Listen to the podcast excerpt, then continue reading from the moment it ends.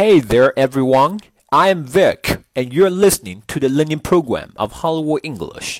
大家好，我是主播 Vic，您正在收听的是好莱坞英语的美剧学习频道。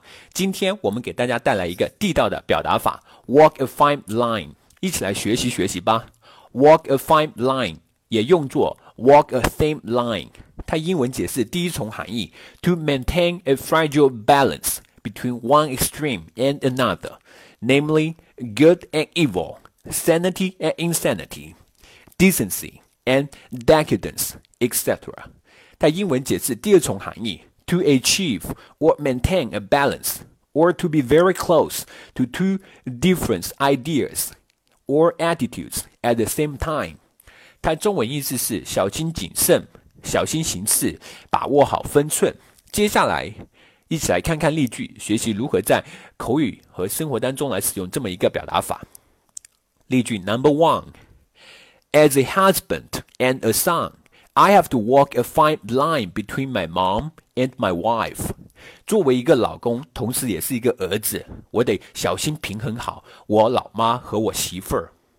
Number two, our diplomats knew they had to walk a fine line between the rebel groups and the government forces.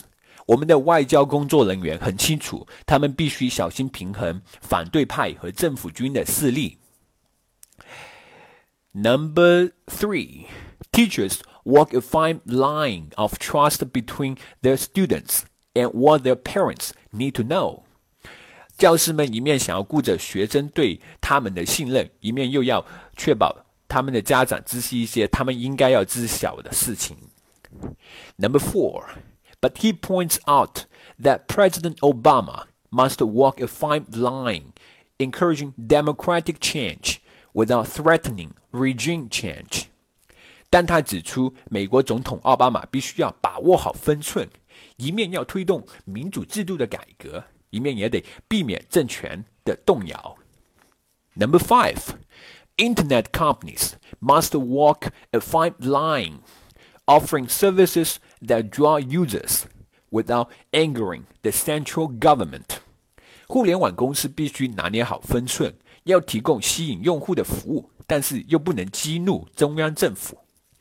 Number six, coaches have to walk a fine line between pushing their players to their full potential and pushing them too hard.